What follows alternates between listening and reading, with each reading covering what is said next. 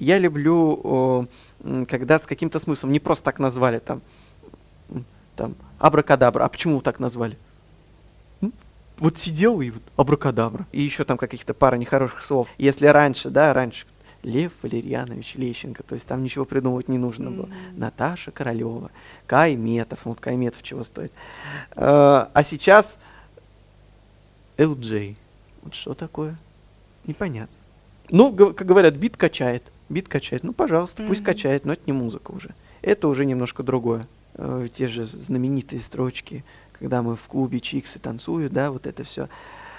Э, лучше бы Пушкина всего помнил. Я бы оставил Мусоргского и Сердючку. Все, мне больше ничего не надо.